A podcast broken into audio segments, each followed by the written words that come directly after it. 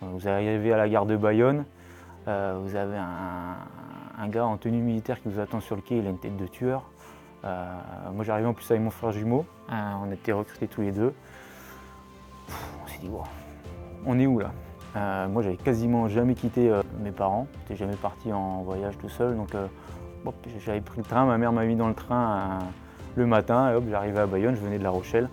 Euh, j'arrivais à Bayonne, réceptionné par un gars euh, qui nous fait monter dans la citadelle. Donc la citadelle de Bayonne, c'est quelque chose qui est assez majestueux déjà. On passe le porche, c'est un petit côté historique. On prend, un petit, on prend une petite claque, on rentre là-dedans, on se dit âme. Euh, et le gars nous dit bah, posez vos affaires là, et c'est parti. Et la première nuit, c'était on, courait, on pompait, on se dans la boue, on était encore avec nos jeans, nos tennis d'adolescents. On finit à 4h du mat, euh, on se regarde à mon fin, on dit on va pas tenir, hein. c'est quoi ce, rythme de fou? On se couche et on se fait réveiller une heure et demie plus tard et c'était reparti. On pompait en courant, on pompait en courant, Mais au bout de trois jours, on dit je suis éclaté. Euh. et finalement, euh, on se rend compte qu'il n'y a pas de surhomme. Bienvenue dans Défense Zone, votre podcast qui traite des questions de défense et de sécurité à travers des entretiens avec des militaires, des membres des forces de l'ordre, des personnalités politiques ou encore des entrepreneurs. Dans ce nouvel épisode, nous avons rencontré l'adjudant Marc-Antoine, aujourd'hui instructeur au centre d'entraînement spécialisé du commandement des forces spéciales terre.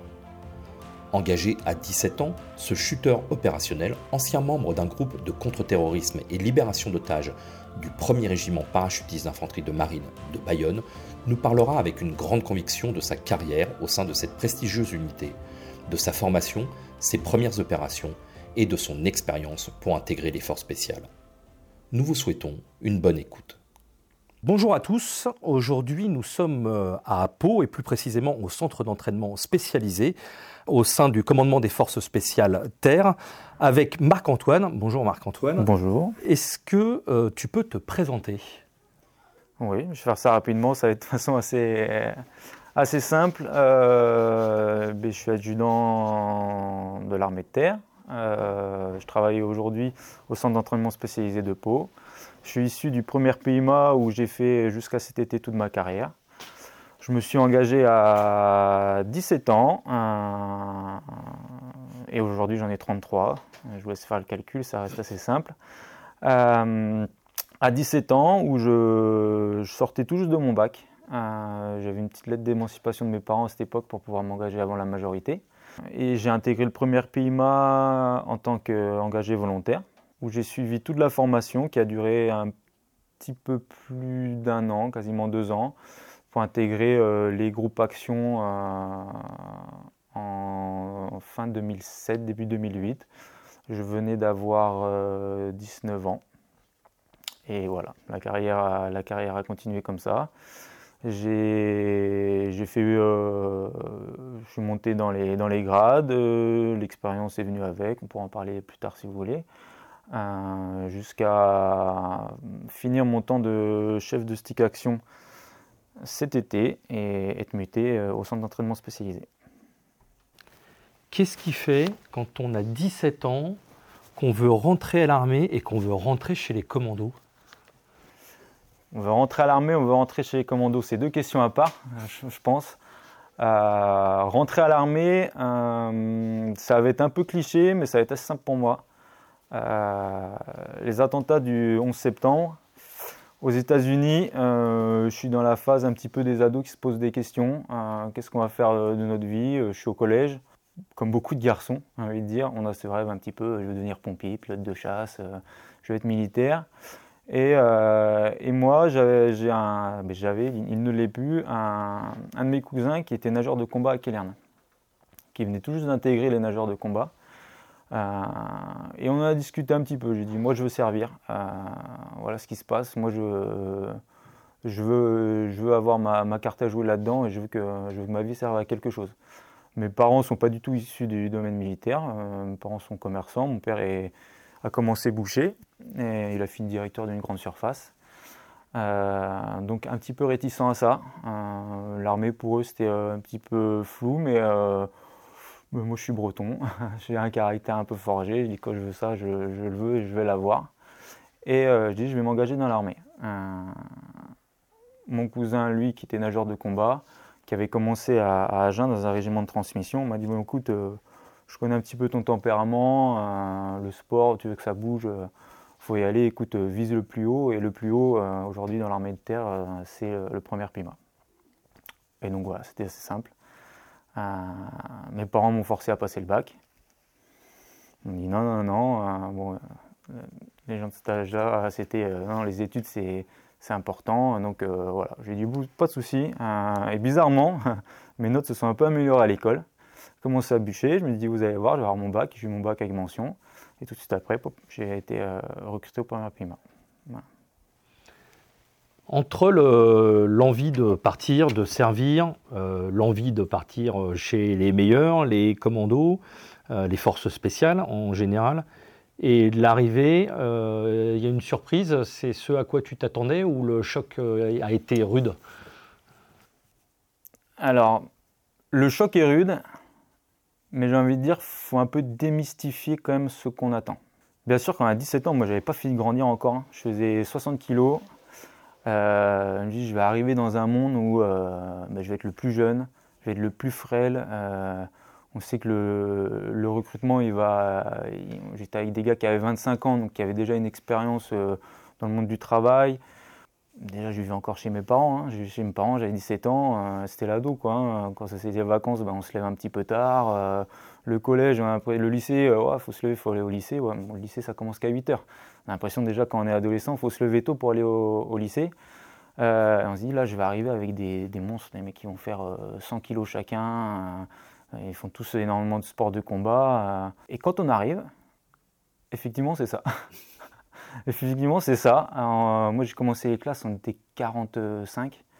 Euh, vous arrivez à la gare de Bayonne, vous avez un, gars en tenue militaire qui vous attend sur le quai, il a une tête de tueur. moi, j'arrivais en plus avec mon frère jumeau, on était recrutés tous les deux. on s'est dit, on est où là? Euh, moi, j'avais quasiment jamais quitté euh, mes parents. J'étais jamais parti en voyage tout seul. Donc, euh, j'avais pris le train. Ma mère m'a mis dans le train le matin. J'arrivais à Bayonne. Je venais de La Rochelle.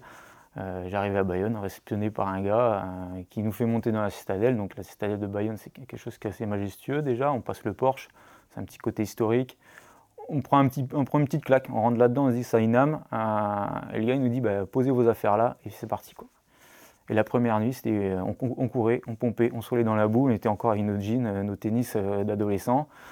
On finit à 4 h du mat, on se regarde à mon fin, on dit on va pas tenir, hein. c'est quoi ce, rythme de fou? On se couche et on se fait réveiller une heure et demie plus tard et c'était reparti. On pompait en courant, on pompait en courant. mais au bout de trois jours, là, on dit je suis éclaté.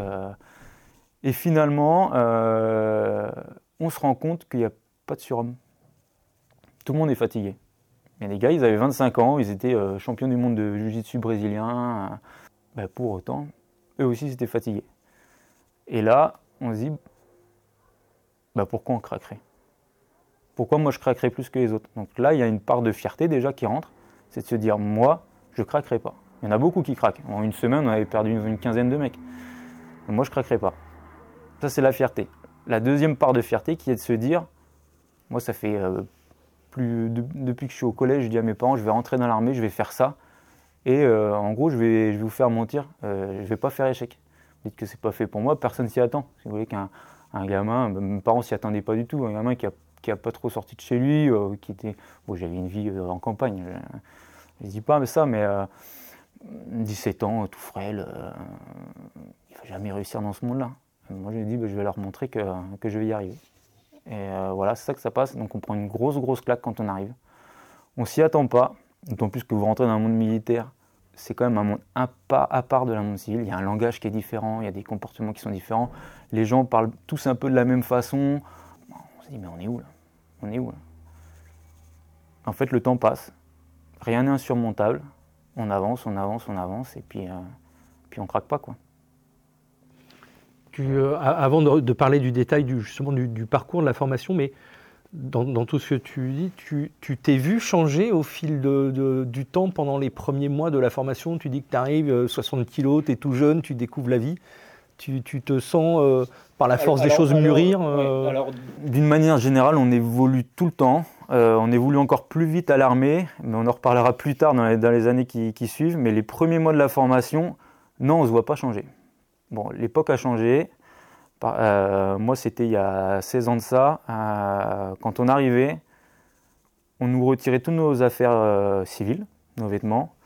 On n'avait plus de téléphone. et on se voyait à peine dans le miroir parce que tous les matins, c'était réveil, dépêchez-vous, rasez-vous, sans mousse à raser. De toute façon, comment ça allait J'avais pas encore trop de, barbe. et c'était parti, le ménage, on commence à courir, etc. Donc, on ne se, se voit pas changer on ne se voit pas changer, on ne se voit pas mûrir. La fois où on se voit changer, c'est euh, au bout de, quelques mois, on renfile nos vêtements, on rentre plus dedans. Alors on j'ai des cuisses, elles ont, doublé. c'est normal, on passe euh, toutes les semaines à faire 30 km de nuit dans le Pays Basque.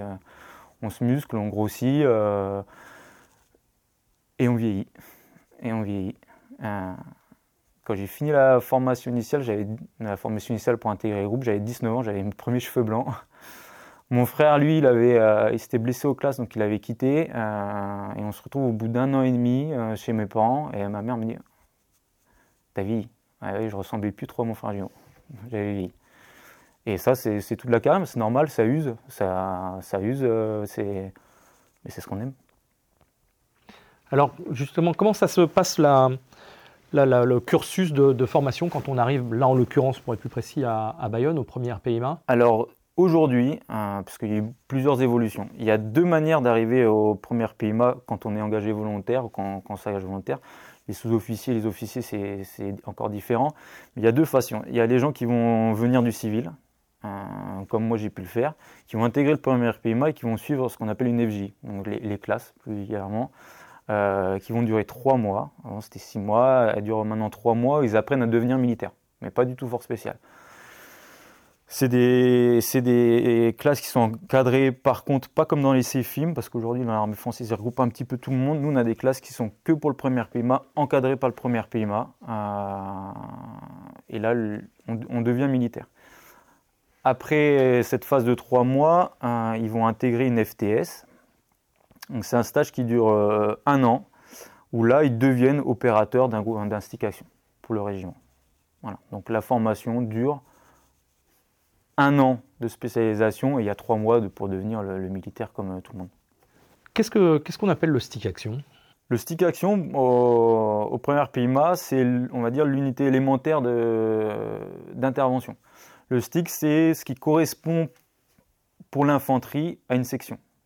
Un stick, c'est un volume d'une dizaine de personnels employés.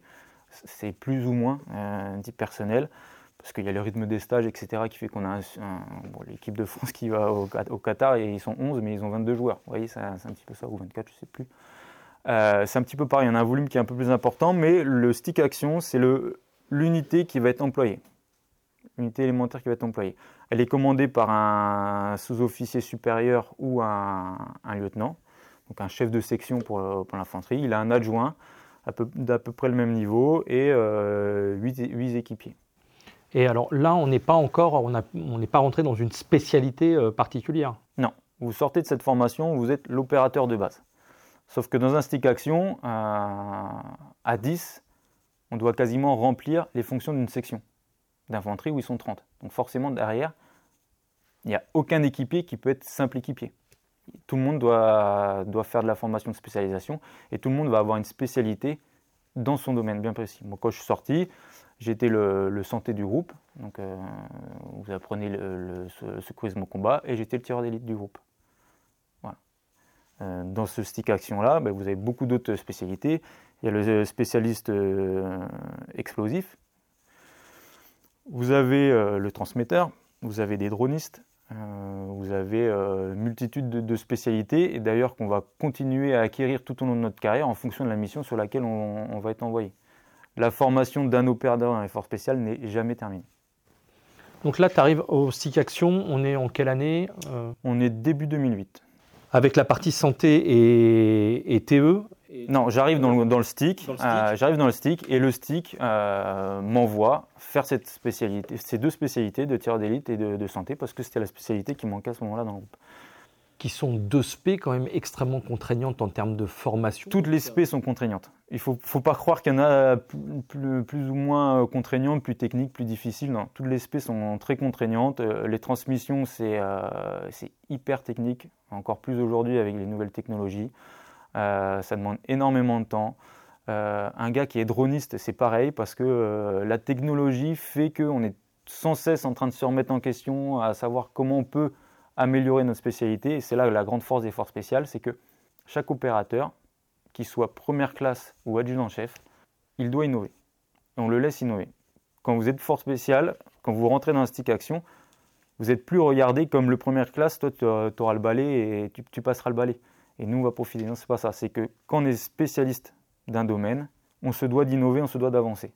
Parce que l'ennemi fait la même chose en face. L'ennemi, lui, innove. Et c'est une guerre euh, en vis-à-vis. Euh, comment on fait pour gagner la guerre? Il ben, faut qu'on innove, il faut qu'on change nos stratégies. Et ça, dans les groupes actions, et c'est la grande liberté qu'on a, euh, c'est qu'on est capable, on nous laisse en, tout cas innover. Ça se traduit comment pour un spécialiste SAN ou TE Un spécialiste SAN, c'est tout simple, hein, c'est qu'il faut regarder dans le monde civil ce qui se fait. Qu'est-ce que font les pompiers? Qu'est-ce que font les, Delta Force aux États-Unis? Qu'est-ce que font les Australiens? Euh, Vous regardez un petit peu partout. Vous euh, regardez aussi les a, quelles sont les nouvelles blessures, quelles sont les armes euh, que les ennemis utilisent en face, quelles blessures vont, elles vont créer sur nous, comment on peut être plus efficace, pourquoi on a des nouveaux, hélicoptères, comment on fait pour évacuer nos blessés sous le feu avec ces nouveaux hélicoptères. C'est toutes ces questions-là qu'on se pose, qui sont des, questions techniques, mais aussi de, de stratégie, de tactique. Euh, voilà, que sans cesse, tout le monde se pose et tout le monde essaie d'innover pour, pour rester les meilleurs. D'accord. Donc là, tu es dans le, stick et tu commences à rentrer dans le, les cycles d'entraînement et de, déploiement. Tu pars vite en déploiement? Je pars fin 2008. Donc assez rapidement Assez rapidement. C'est simple. Euh, je pense poser les valises quand j'arrive en stick action, pas du tout. Je pars deux mois à Metz. Euh, pour faire euh, ma formation de, santé. Je reviens, ben, je vais à Pau. Euh, je fais mon stage tirade d'élite et en gros ça se finit à peine que, qu'on prépare la mission et qu'on est envoyé, qu'on est envoyé en mission. On est dans quel état d'esprit sur sa première mission? On ne sait pas à quoi s'entendre. Il faut que ça vienne, il faut que ça arrive, il faut qu'on, se, qu'on soit confronté à, à, ces départs. On est pressé forcément pour le coup, j'ai une chance, je pense que c'est une chance, c'est de ne pas partir sur une mission euh, où il y a eu des gros contacts dès le départ. On était en 2008. L'Afghanistan, c'était plus ou moins terminé pour, euh, les forces spéciales. Elles s'ouvraient pour la conventionnelle. On n'était pas encore réengagé euh, en Afghanistan. Le Mali n'était pas ouvert. donc il n'y avait pas de gros conflits armés. Donc je partais sur une formation, sur une, mission de protection et de formation euh, qui étaient euh, pas des plus dangereuses. Euh, pressé de voir comment, comment en mission on, va pouvoir, on va pouvoir avancer, est-ce qu'on va pouvoir continuer à, à s'entraîner, à progresser, est-ce qu'on va remplir notre mission, est-ce qu'on va avoir notre partenaire qui sera là? Voilà, on, est, pressé de voir ce que c'est. Tu es quand même encore assez jeune à ce moment-là. J'ai 19 ans. Tu arrives en opération en tant que force spéciale, donc forcément regardé quand même euh, différemment, peut-être par les gens qui sont euh, sur place, euh, de, quelles que soient les armées d'ailleurs et, ou, alliés. Est-ce qu'il y a un peu un poids des responsabilités et dire là je suis sur le terrain, je suis force spéciale, il faut, quand même que je le, tienne cette, mission et cette étiquette? Oui, mais c'est pas le plus dur. c'est vraiment pas le plus dur. Il y, a, deux choses dans le regard parce qu'on est souvent mélangé avec les autres militaires il y a deux regards possibles. On va avoir le regard envieur, hein, des gens qui viennent nous voir mais avec sympathie, qui nous demandent, euh, qui nous posent des questions un petit peu, et ça, nous, on aime bien. On aime bien pouvoir aider les gens euh, parce que tout le monde a sa place et tout le monde doit tenter. Si c'est son rêve, tout le monde doit tenter de le faire. Donc on aime bien, on aime bien discuter avec les gens. On n'est pas du tout fermé. Par contre, euh, on a l'autre regard, c'est les gens qui sont un petit peu jaloux. et c'est là qu'il ne faut pas tomber dans le piège. Pas tomber dans le piège. Même quand on a 19 ans, il ne faut pas tomber dans le piège de, cette jalousie parce que on était dans une grande base aérienne à ce moment-là avec plein de militaires, notamment l'armée de l'air, euh, beaucoup de femmes pour le coup. Et le fort spécial là-dedans, il arrive comme une rockstar. C'est bête, hein Mais vous avez 19 ans et quand vous rentrez à un endroit et que tout le monde vous regarde, Eh ben, faut pas tomber dans le, dans le, on va dire dans, le too much quoi. Faut pas en faire trop, faut pas penser être quelqu'un de meilleur, faut. Mais euh, un groupe, il y a tous les âges et tout le monde est là pour pouvoir euh, dire attention, euh, attention, fais pas ça, fais pas ci, fais pas ça. Moi, je me trop ce souci-là. je pense que je suis toujours resté quelqu'un d'assez humble et je me suis toujours dit, c'est pas parce que moi j'ai réussi à, tenir pendant un an de formation que je suis devenu euh, Superman. Donc, euh, c'est important l'humilité? Oui. Pourquoi? Parce que l'humilité poussera à se remettre toujours en question. Et celui qui pense, le, le guerrier qui pense qu'il est le meilleur, finira par perdre. Parce qu'il ne se remettra plus en question. Il ne cherchera, pas, il cherchera plus à progresser, alors que tout le monde essaie de progresser. Donc oui, tout le monde peut être le meilleur un jour, mais personne ne le reste en tout cas sans effort. Est-ce que le commando, c'est un type quand même à part et qui est meilleur plus souvent que les autres? On va préciser le terme commando. Est-ce qu'un équipier des forces spéciales est un, est un type meilleur que les autres, plus, avec plus d'humilité, plus... Euh non, je ne pense pas. Je pense qu'on a tout, comme dans, dans toute société. On a un petit peu tous les gens, mais il se doit d'être meilleur. Il y a une différence entre être le meilleur et devoir être le meilleur. On se doit d'être le meilleur. C'est assez simple quand vous faites le bilan qu'on a été recruté euh, parmi des milliers de, jeunes pour venir au régiment. On a été sélectionné pour ça. On a été formé pour être les meilleurs. On se doit de rester les meilleurs. C'est normal. Et dans toute comparaison, en restant très humble, à, chaque fois qu'on va être remis dans des stages euh, de l'armée française avec tous les militaires français, on ne doit pas se proclamer être les meilleurs. C'est juste que c'est anormal si on ne l'est pas. Qu'est-ce que je veux dire? Il y a une différence. Il y a une espèce de programmation automatique dans, dans la formation qui fait que justement cet état d'esprit, au fur et à mesure, il va faire partie du, gars et sans prétention aucune, il va se dire bah, il faut toujours que je sois devant, il faut que je sois devant. C'est pas volontaire, c'est peut-être même pas des fois euh, assumé et conscient euh, dans, la, formation, mais oui, il y a une programmation. Oui, il y a une programmation. Euh, Déjà, il y a une compète. Dans, en interne de stage, il y a une compète. Euh, c'est malheureux, mais comme dans une équipe de foot, bah, il y a une compétition pour savoir qui sera l'attaquant sélectionné. ben nous, il y a une compète en interne stage pour savoir qui va être le meilleur parce que, sortie de stage, il y a une affectation aussi dans des groupes plus ou moins spécialisés avec, qui feront de, plus ou moins de missions. Donc, déjà dans le stage, il y a une compète en interne stagiaire. les cadres vont le dire, vont l'expliquer. Euh, on est engagé sur la pointe des opérations de l'armée française. Euh, et moi, je l'ai souvent entendu dire quand j'étais euh, plus jeune, si vous n'y arrivez pas, personne n'y arrivera. C'est vous qui devez le faire. Donc oui, il y a une programmation qui fait qu'on se veut toujours, toujours être à la, pointe et toujours être, les meilleurs. Retour de la première OPEX. Je ne dis pas qu'on y arrive. Hein. Je dis qu'on cherche à être les meilleurs. Je ne dis pas qu'on y arrive. Retour de la première OPEX, les entraînements, bien évidemment, je suppose, sont réguliers, très denses. Les déploiements aussi? Oui. Il y a des pics, c'est comme dans tout, et ça, je ne veux pas, je veux pas vous dévoiler euh, un secret si je vous dis ça. La France s'est engagée plus ou moins. La France a eu des, gros conflits, a eu beaucoup d'engagements, et à un moment, ça s'est plus ou moins calmé. Et ça, c'est dans toute l'histoire. Euh, de la France, c'est comme ça depuis, toujours. Il y, a, eu une surchauffe du régiment sur beaucoup de déploiements d'un coup. On partait euh, 8 mois sur 12 et, le reste de l'année, on était envoyé dans, le reste de la France parce qu'on doit s'entraîner euh, euh, dans les camps d'entraînement dans le nord-est de la France, au centre de la France pour aller sauter. Euh, et oui, il y a eu des. C'est toujours dense. C'est toujours dense. Là, justement, tout ça, c'est ma, petite, euh, ma petite parenthèse. L'équipier, il, peut avoir une vie de famille. Oui, oui. C'est pas facile. C'est pas facile d'avoir une vie de famille, mais bien sûr qu'il peut en avoir une. Euh, un VRP d'une grande entreprise ou un PDG d'une grande entreprise, il n'est pas très souvent à la maison. On ne se pose pas la question est-ce qu'il arrive à avoir une vie de famille? Pourtant, je pense qu'il a un rythme qui est bien plus important que nous. Euh, notre président a un rythme euh, de déplacement qui est bien plus important qu'un gars de l'armée de terre et euh, même d'un force spéciale. Pour autant, il a une vie de famille. Oui, on, peut l'avoir, c'est pas facile, c'est pas facile à, comprendre, surtout que on a, quand même très peu de, on va dire de, récompenses pour la famille. Vous partez, des fois ils savent pas où vous partez, ils savent pas réellement pour combien de temps. Euh, il y a certaines missions où on n'avait pas beaucoup de contact avec la famille, ben, ça faut qu'elle encaisse. Ça faut qu'elle encaisse et euh, notre engagement c'est pas celui de notre femme. Nous on s'est engagé parce qu'on voulait faire ça, parce qu'on voulait servir. Elle, elle l'a pas fait. Donc c'est c'est pas évident, mais une vie de couple c'est jamais simple, hein. mais voilà ça se fait, ça se fait. Premier coup de feu, Comment on réagit? Premier coup de feu qu'on donne ou celui qu'on Allez, les deux.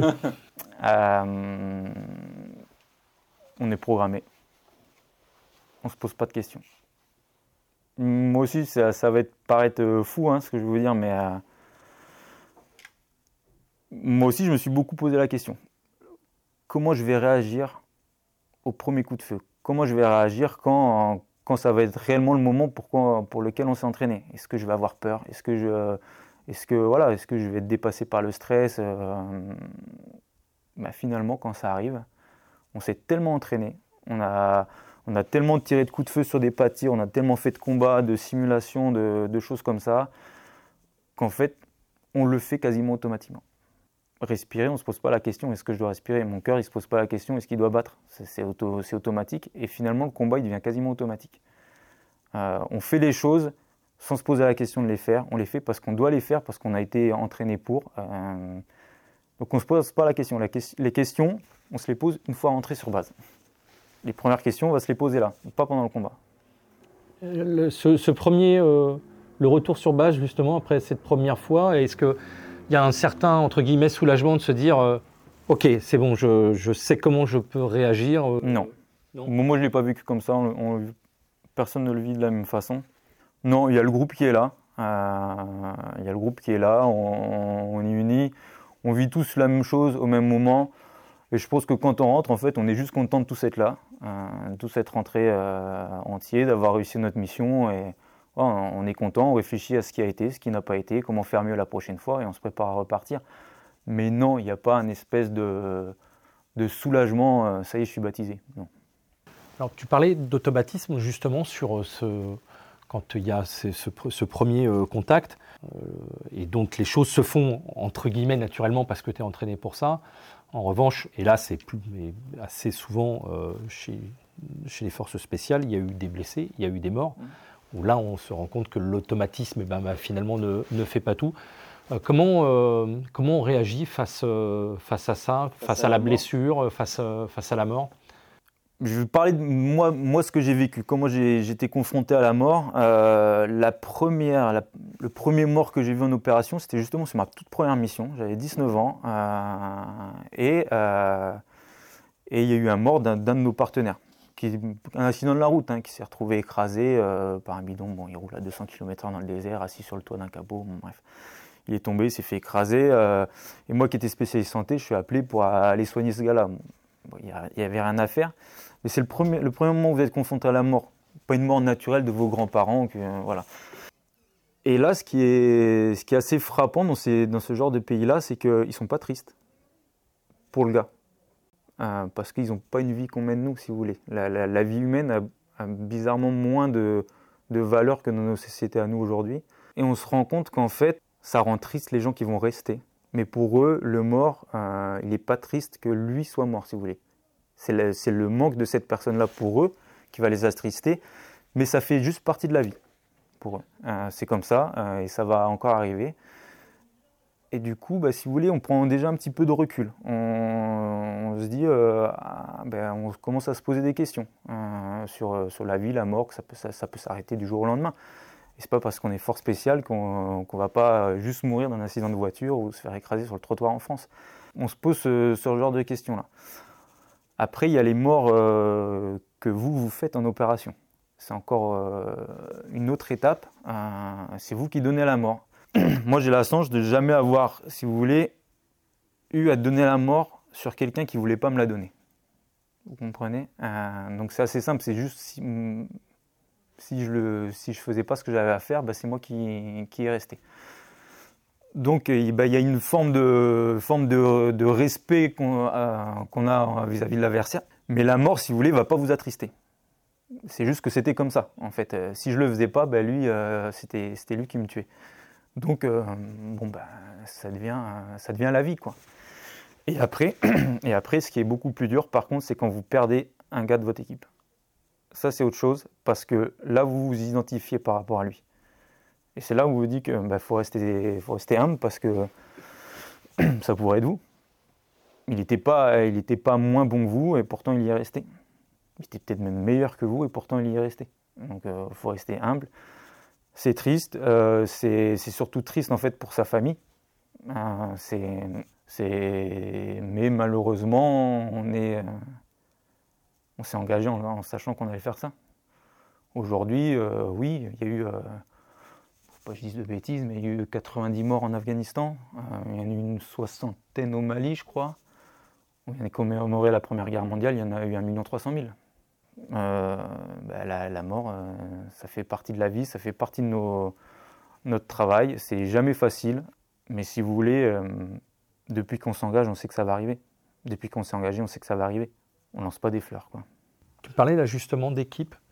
La notion de la notion d'équipe, de groupe, elle est très présente. Et, pourquoi chez les forces spéciales, et en l'occurrence, toi, de ce que tu as vécu dans les sticks Parce que je passe plus de temps avec mon groupe qu'avec ma femme. c'est tout simple. Euh, on, faisait, le cumul, on en rigolait. Hein. Je passe déjà beaucoup plus de temps au travail que chez moi si j'enlève le temps de sommeil. Euh, je passe en plus euh, quelques mois avec toujours les mêmes gars. On vit des, et on vit des choses que malheureusement vous ne vivrez jamais avec personne d'autre. Être envoyé au bout, du monde, on vous donne des missions, on vous balance au-dessus d'un désert en parachute seul au-dessus de la nuit combattait au plein milieu d'un désert. Euh, voilà, on a eu des moments très durs. On a été euh, pendant 48 heures dans le désert, on n'avait pas d'eau, on ne savait pas comment on allait se faire récupérer. Euh. c'est des moments qui unissent. Et, on est 10 gars, et pourtant, vous savez bien, quand on est 10 gars ensemble, bah, des, des moments ça clash. on a tous nos caractères, on est tous des mal alpha, sinon on ne serait pas là. Ça clash, mais pour autant, dans les moments durs, on est tous ensemble et, on serre les coudes. Donc forcément, le, la, cohésion est très importante. Ce qui est euh, paradoxal, c'est que dans les forces spéciales, vous allez avoir une très grande cohésion en interne des sticks. Mais la cohésion régimentaire, je pense qu'elle est plus faible que dans un régiment d'infanterie de l'armée conventionnelle. Parce qu'on n'a pas cet esprit de corps tous ensemble. On part jamais une compagnie constituée à l'étranger. On part avec notre stick. Donc on a une grosse cohésion interne stick, mais elle s'arrête là. Est-ce que tu as vu, au fur et à mesure de tes déploiements, les missions euh, évoluer, euh, les, techniques évoluer? Est-ce que ce que tu as appris comme jeune équipier, euh, c'est plus qu'on apprend aujourd'hui? Est-ce que le visage du stick a changé au fil des années? Les conflits changent, ils ont toujours changé. Les sticks évoluent parce que les conflits changent, donc les sticks s'adaptent aux conflits. La technologie prend énormément de place aujourd'hui dans nos actions. Donc euh, ben, le personnel pour s'en servir, ben, lui aussi il évolue. Euh, par contre, ce que j'ai appris euh, quand j'étais tout jeune équipier, aujourd'hui, il ne faut pas l'oublier. On aurait tendance à l'oublier, on aurait tendance à, tout mettre sur le, dos de la technologie, faire confiance absolument à la technologie. Et nous, on fait, effort pour que ce ne soit pas le cas. Moi, je ne vais pas me cacher, je suis sorti, d'un an et demi de formation. Je savais tirer, je savais me déplacer dans la nature, je savais porter des charges lourdes. À part ça, je n'avais pas l'impression de savoir faire euh, autre chose. Par contre, euh, voilà, je faisais, je le faisais bien. Euh, aujourd'hui, on apprend à faire énormément de choses. Ce que je vous disais, utiliser des postes radio qui sont, qui sont satellitaires euh, envoyer des, données sécurisées, euh, des images, des vidéos euh, d'une façon sécurisée à l'autre bout du monde. On utilise des drones, on utilise des, systèmes d'armes qui sont très évolués. Pour autant, on reste des combattants. Et le combat, ça reste de la tactique. On n'a pas besoin de technologie. la technologie, nos adversaires, ils l'utilisent aussi. Des fois, ils vont même beaucoup plus vite que nous. On a vu Daesh, ils allaient quand même très très vite dans la, création des nouvelles technologies et des nouveaux outils de combat. Ce qui, ce qui, nous, ce qui nous caractérise, c'est le combat. C'est le combat avant la technologie. C'est qu'on sait combattre, on sait évoluer, on sait réfléchir, on sait s'adapter. Et ça, c'est ce qu'on nous apprend tout petit et ça, ça ne changera jamais. C'est toute la complexité pour un équipier. Il y a le physique, le mental, euh, la technicité, l'entraînement. Qu'est-ce qui prend le pas par de, sur, tout ça? Tout est une histoire de cycle. Pendant la formation, c'est le physique, le mental. Il ne faut pas se le cacher. On dit souvent que c'est le mental, c'est le mental. Entre un gars qui a une VMA, euh, donc une VMA de, 20 et un mec qui a une VMA de 11, et ben quand on va courir toute la journée avec nos sacs à dos et que pendant trois semaines on vous interdit de marcher, vous faites que courir pendant trois semaines, à mental, euh, égal, il y en a un qui sera quand même beaucoup plus euh, facile sur l'exercice que l'autre. Donc le physique est important, c'est certain, mais le physique s'acquiert. Le mental s'acquiert aussi, mais pas la mentalité. La mentalité, euh, l'esprit, parce qu'on dit souvent, nous, le gars n'a pas l'esprit. L'esprit, c'est une, chose qui est, qui est, quasiment innée. La dévotion, euh, c'est inné. Quelqu'un qui pensera constamment à lui, il ne peut pas faire ce métier-là. Quelqu'un qui a besoin d'être dans la lumière, il ne fera pas ce métier-là. Il ne le fera pas longtemps. C'est ce côté-là, si vous voulez, c'est aider, c'est donner, se sacrifier pour, euh, pour le gars qui est à côté de nous, cet esprit de corps, se dire euh, euh, bah, c'est pas grave, on, a fait une connerie, bah, on va, on va l'assumer, mais ensemble, on va s'entraider. Ça, c'est la mentalité qui est acquise, euh, qui est innée, pardon, et c'est ça le plus important. Donc, s'il y a quelque chose qui doit prendre le pas, c'est surtout ça. Tout le reste, ça peut s'acquérir, et ça, on pourra, on pourra l'instruire aux jeunes recrues. C'est quoi ta plus grosse erreur? Manquer de sang-froid un petit peu de temps en temps.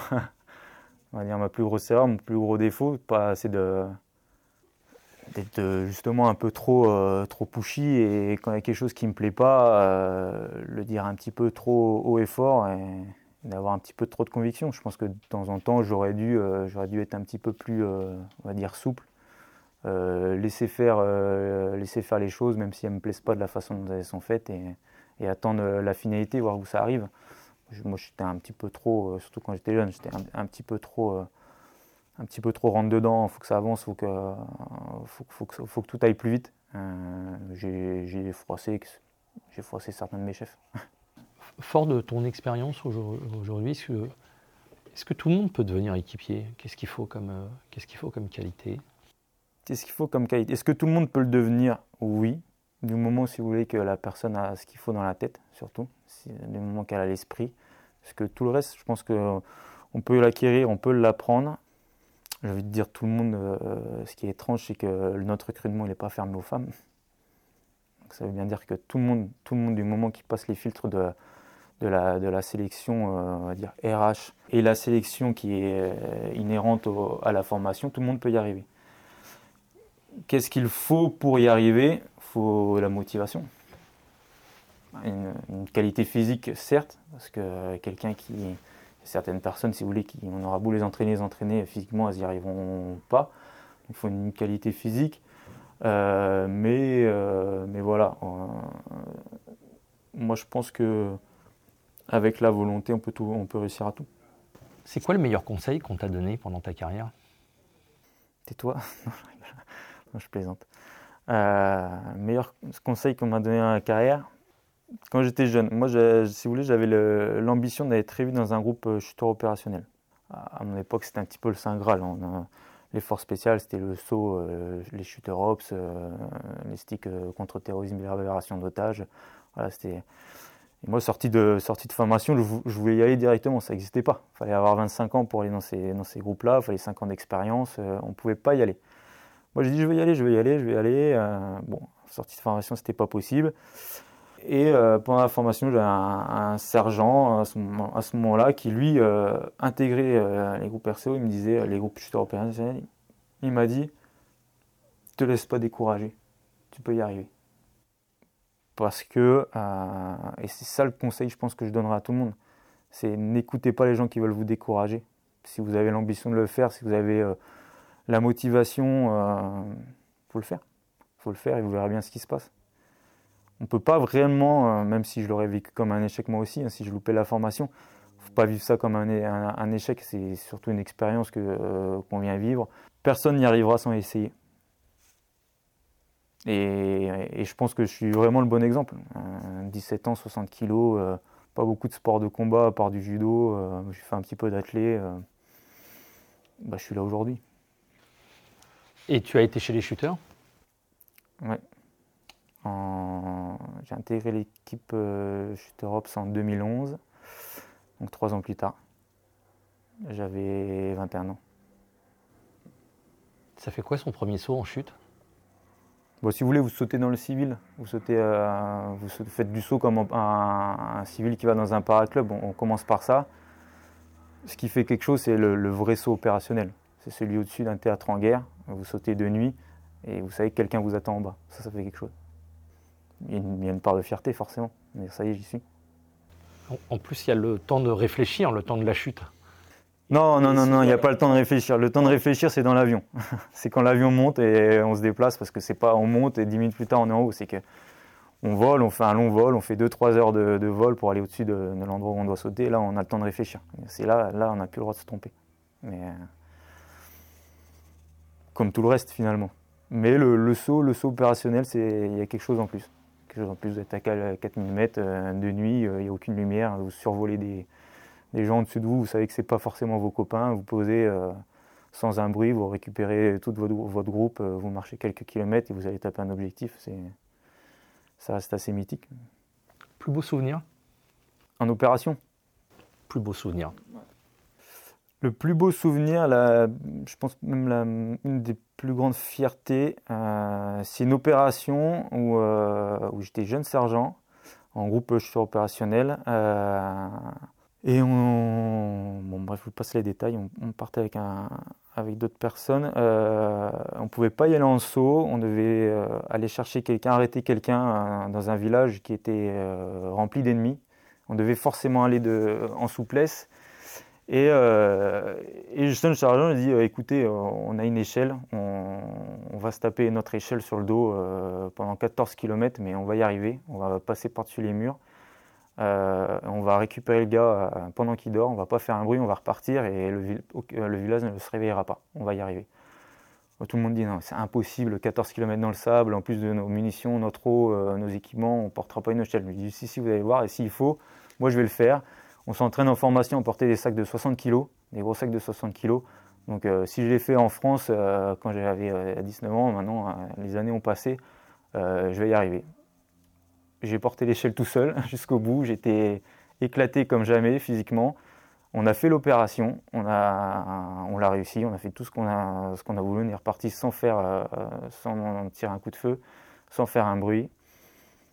Ça, c'était une belle opération. Allez, pour terminer, un truc un peu compliqué. En un seul mot, ta carrière à Bayonne Un seul mot. Intense. Bah, merci beaucoup, Marc-Antoine. De rien. Merci à vous. Merci d'avoir écouté cet épisode jusqu'à la fin. S'il vous a plu, partagez-le autour de vous et abonnez-vous au podcast pour ne pas rater les prochaines diffusions. Défense Zone, c'est aussi un magazine en ligne et en version papier, disponible sur le site internet défense-zone.com. Rendez-vous en description pour plus d'informations et à très vite pour un prochain épisode.